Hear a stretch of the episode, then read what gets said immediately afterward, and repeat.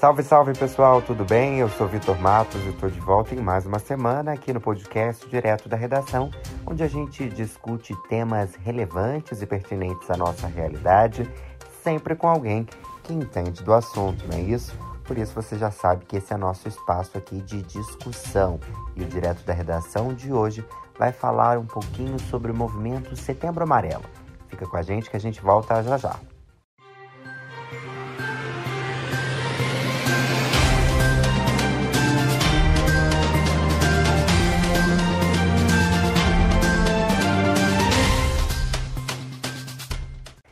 Nesse mês de setembro, como em tantos outros meses do ano, né, também é realizada uma grande campanha de conscientização. A gente tem aí o exemplo do Outubro Rosa, né, que fala do câncer de mama, do Novembro Azul, que fala do câncer de próstata. A gente tem também o exemplo do Maio Amarelo, que fala sobre os acidentes de trânsito, Agosto Laranja, que fala da esclerose, Dezembro Vermelho, na luta contra a AIDS, mas enfim. E esse mês chama atenção para doenças que às vezes não estão tão visíveis, mas que mexem muito com a realidade da gente e por isso elas pedem a nossa atenção. Cuidado com a nossa saúde mental é necessário. A gente sabe que hoje em dia as grandes é, patologias né, que acometem a sociedade são as doenças chamadas doenças da alma, como depressão, ansiedade, síndrome do pânico e outros problemas correlatos. Então a gente vai falar um pouquinho sobre o que é esse movimento do Setembro Amarelo, é, que combate né, o suicídio, tem como objetivo a prevenção ao suicídio, e a gente vai trazer aqui alguns especialistas para esclarecerem esse assunto e também alguém que vivenciou de bem pertinho esse tipo de situação.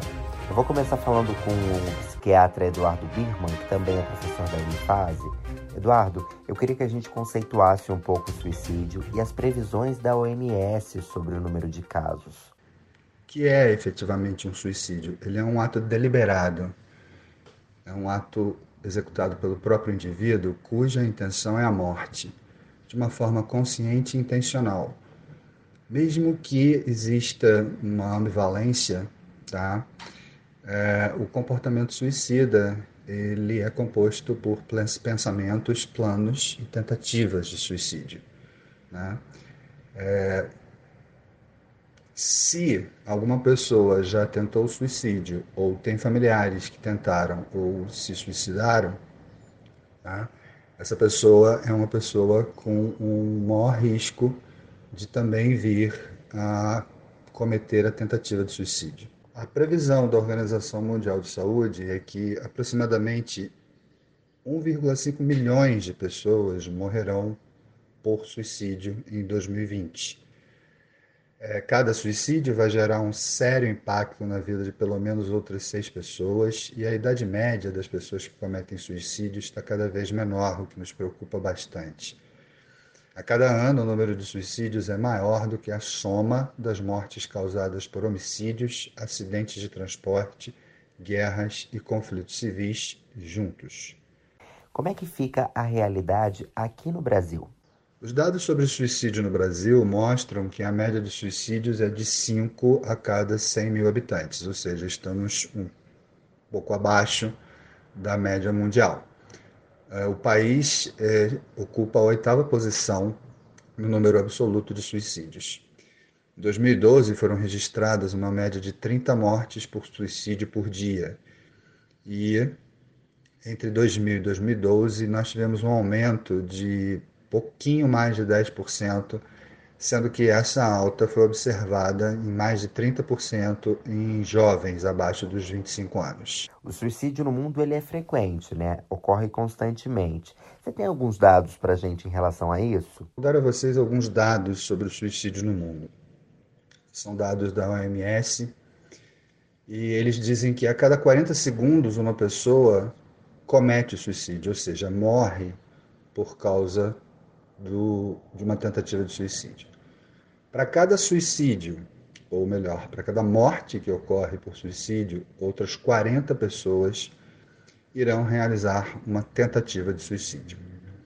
Em 2012, cerca de 800 mil pessoas morreram por suicídio.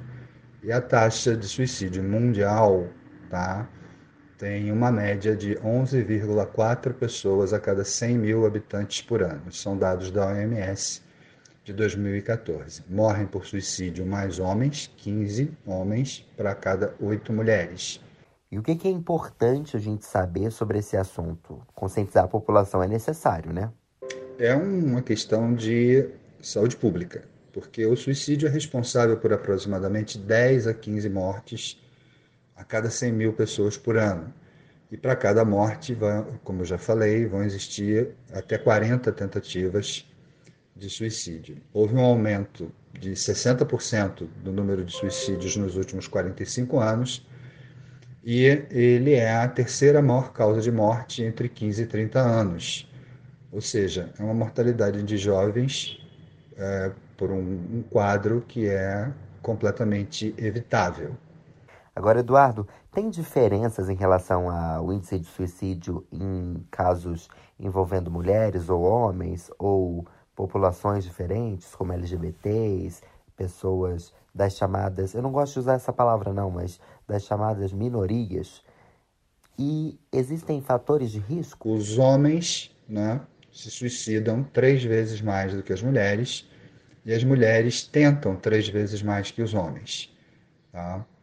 É, é, isso pelo fato de que quando as pessoas do sexo masculino tentam o suicídio, normalmente é, é usam meios mais violentos com maior possibilidade de êxito na tentativa.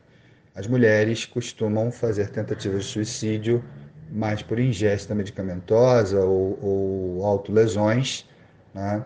o que diminui um pouco a chance delas virem a óbito por causa da tentativa de suicídio.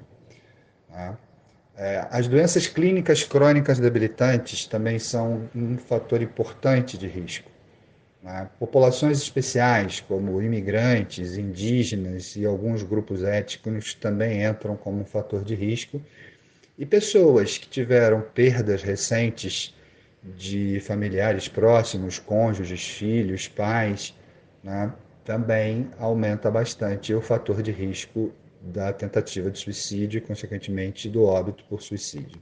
Agora, é importante dizer que o principal fator de risco para a tentativa de suicídio é a presença de um transtorno mental, uma doença psiquiátrica, que muitas vezes não é diagnosticada frequentemente não é tratada ou tratada de uma forma inadequada. Dentre os transtornos mentais, nós temos a depressão maior como o, a, a, o transtorno que mais vai acarretar tentativas ou mortes por suicídio. Né?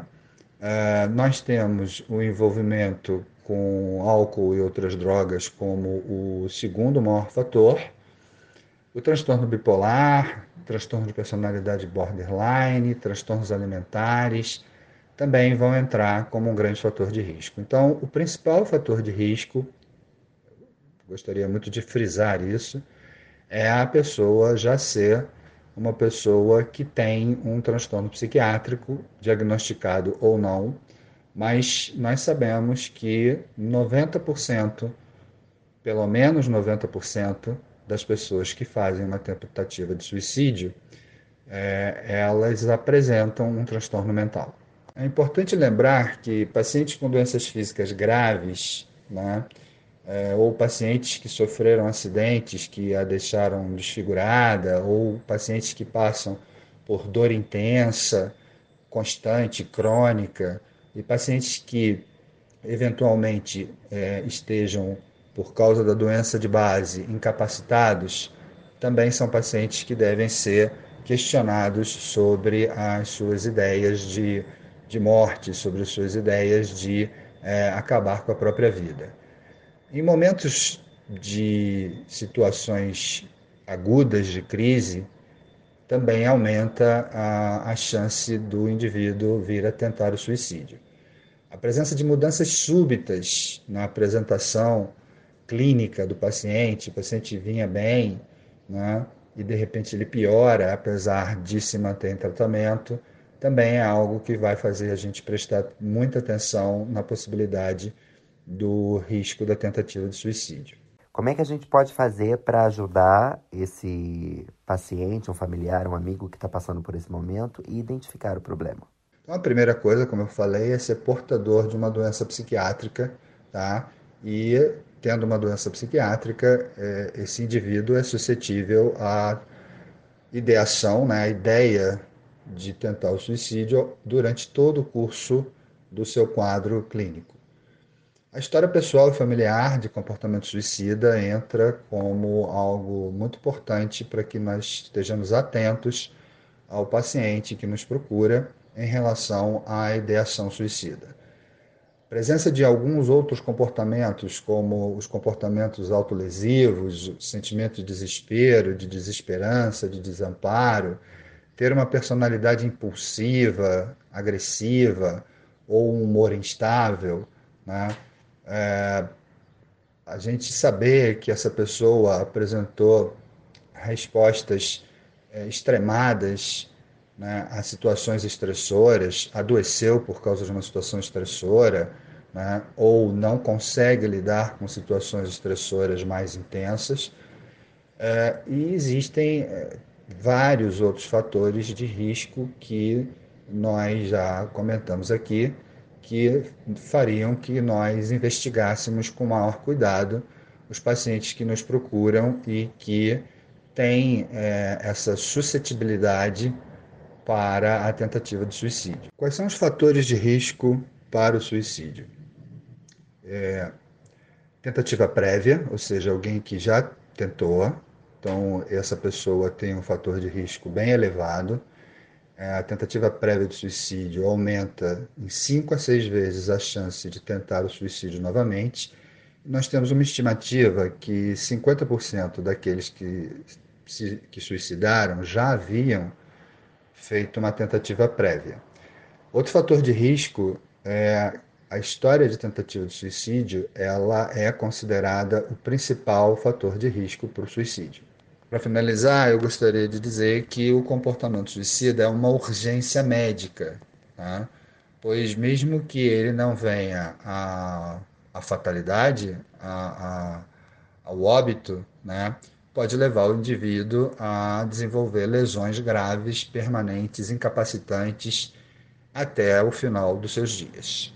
Né? Eu não tenho nenhum teste, nenhum critério preditivo que seja absoluto que estabeleça quem vai ou não vai cometer o suicídio. Obrigado, viu, Eduardo? A ajuda dos amigos e da família, sem dúvidas, é essencial para conseguir superar um momento tão difícil como esse, né? Que só quem vive sabe. Se por um lado o número de suicídios no Brasil vem crescendo e as projeções para os próximos anos também, o outro aspecto é tem muita gente que acha que não tem que falar desse tema, porque estaríamos estimulando pessoas a tentarem também o suicídio. Mas os especialistas recomendam falar sim, porque a conscientização é importante e nessa grande discussão que é a vida em torno desse assunto, inclusive tentativas de suicídio podem ser evitadas. Eu vou conversar um pouquinho com a Ana Helena Tibiriçá Ramos Goldenstein, que é psicóloga e psicopedagoga da Unifase. Ana Helena, seja muito bem-vinda ao Direto da Redação eu estava mencionando aqui que é um grande tabu falar disso e por isso que é importante um movimento como o Setembro Amarelo, né? O suicídio ainda é um grande tabu, né?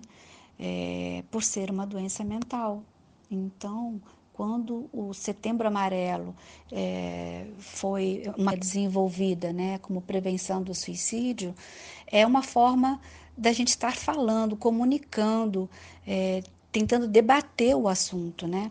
O desafio é afastar da sociedade o tabu de que falar sobre suicídio incentiva a prática.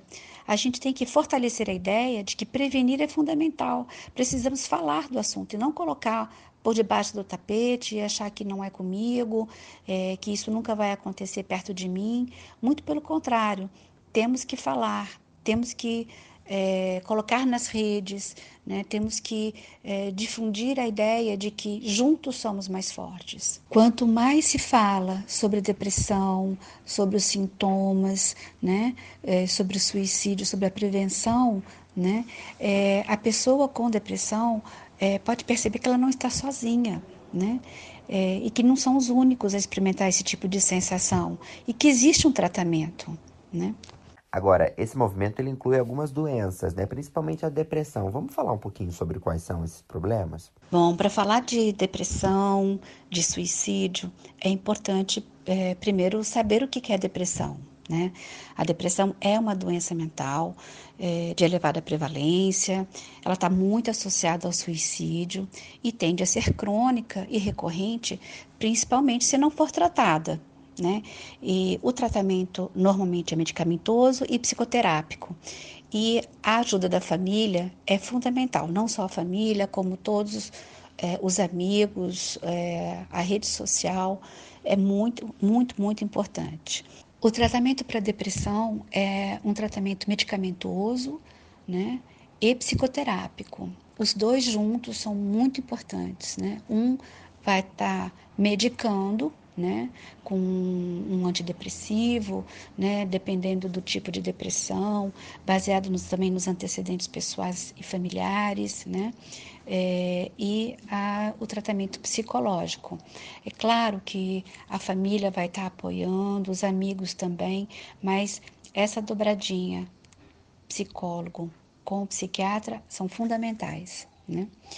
É, o tratamento pode ser realizado na atenção primária, no centro de atenção psicossocial, como os CAPs, e, no, e nos ambulatórios especializados. Já falamos aqui com o Birma, mas queria que você reforçasse a importância dos amigos e familiares mais próximos ajudarem nesse processo, até às vezes a identificar essa patologia, né? A família pode ajudar principalmente no início da doença, né? Identificando é, sintomas que o, a pessoa vai, vai demonstrando, uma vez que ela se sente muito cansada, não quer levantar, não tem a responsabilidade com o seu trabalho, é, não se arruma, não toma banho, ela sente um enorme vazio e aí ela vai não tendo atenção dessa família, ela vai cada vez mais entrando numa depressão profunda, até levando possivelmente ao suicídio.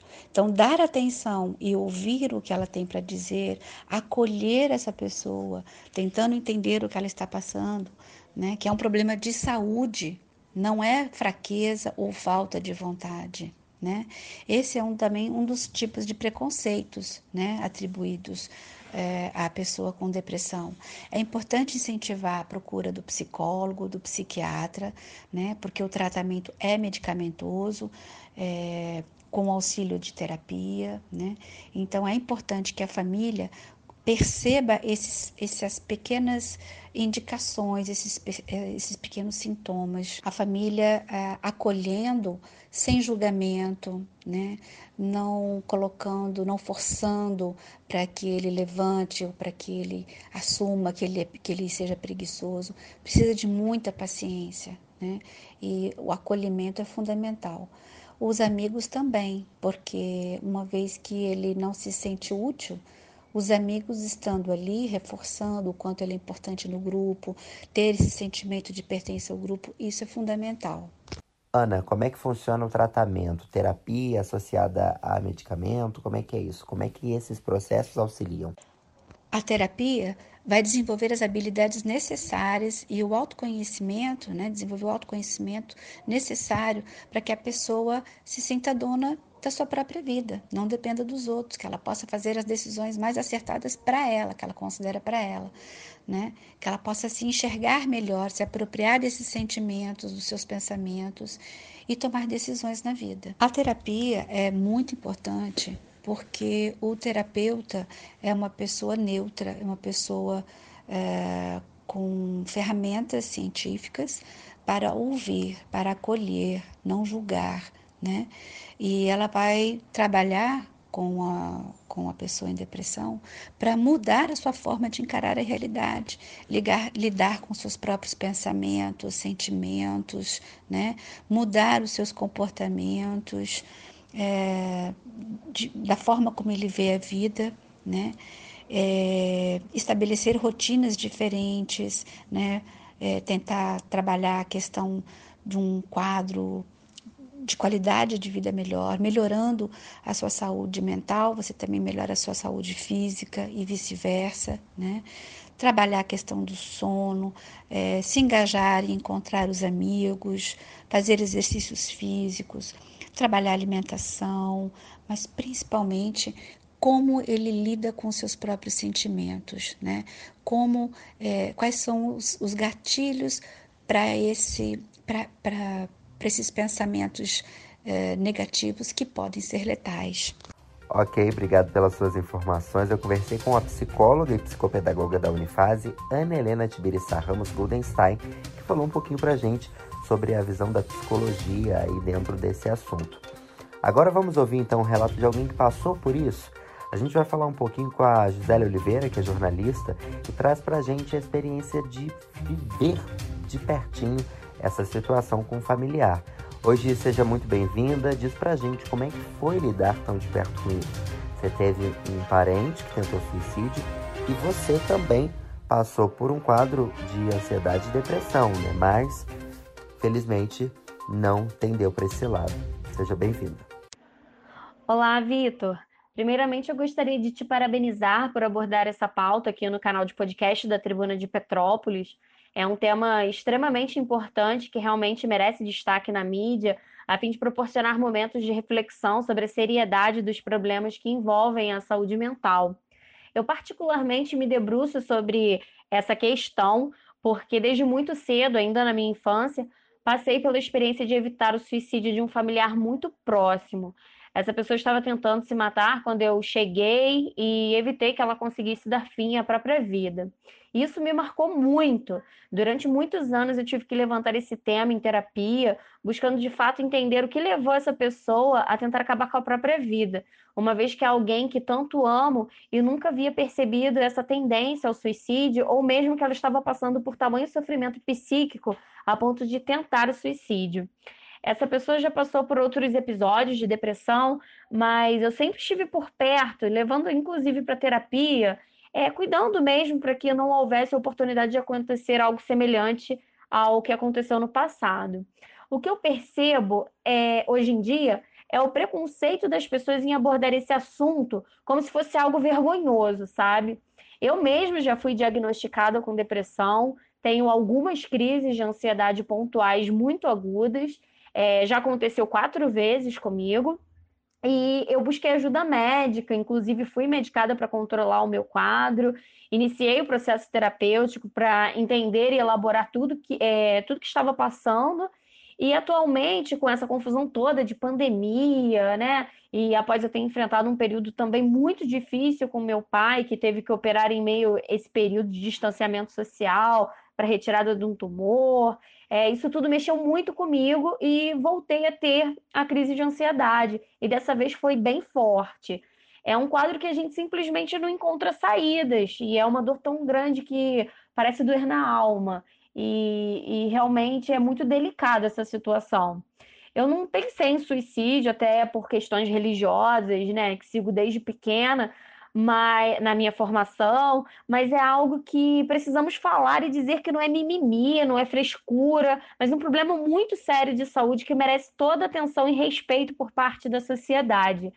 Quem sabe a gente trazendo essa reflexão, a gente não possa evitar que outras pessoas que estejam em sofrimento é, passem por uma circunstância né, de pensar no suicídio, e, é, porque a gente proporciona esse entendimento de que elas não estão sozinhas e que de fato é possível sair desse quadro de sofrimento, sabe? Eu torço para que a depressão deixe de ser um tabu. É, não acredito que as pessoas queiram dar fim às suas vidas em si, mas ao sofrimento intenso pelo qual elas estão passando quando se encontram em um quadro agudo de ansiedade e depressão. Então, como formadores de opinião que somos, né, jornalistas, eu espero que esses debates em relação às doenças psicossomáticas sejam cada vez mais é, estejam cada vez mais em evidência e que a gente possa esclarecer que de fato não é mimimi, é uma é doença e precisa ser tratado e tem que ter toda a atenção como todas as outras doenças recebem, né? Como câncer, como qualquer outra doença, porque realmente o suicídio é uma questão que a gente precisa debater, a gente precisa conversar sobre, porque é algo irreversível, né? Obrigado, Gisele, pela sua contribuição com a gente aqui no Direto da Redação. Seja bem-vinda sempre que quiser. Pessoal, é importante a gente lembrar que quando está se falando de doenças relacionadas a transtornos mentais, não tem nada de brincadeira nesse assunto. Não é frescura, não é um momento em que as pessoas querem chamar atenção, aparecer, posar para a rede social fingindo ser algo que não é. As crises de ansiedade são sérias, a depressão também, a síndrome de burnout, as doenças como a síndrome do pânico. Pois é, isso tudo incomoda, incomoda muito. Às vezes as dores não são só o conflito de pensamentos, chega a doer na alma. E aí, só quem vive para dizer o que está passando. Então, meu recado para você é: não exclua, apoie, não deboche, ouça. Não diga que é frescura, ofereça seu ombro amigo. E aí a gente pode ter pessoas mais saudáveis, porque com a força e com a união dos amigos e da família, a gente vence sim esse tipo de problema. O Direto da Redação fica por aqui, lembrando que você pode mandar sugestões pra gente lá nas nossas mídias digitais, o Facebook e o Instagram, Tribuna de Petrópolis, tá ok? A gente tem um encontro marcado na próxima edição e eu te espero. Liso, se cuidem, boa semana e até lá!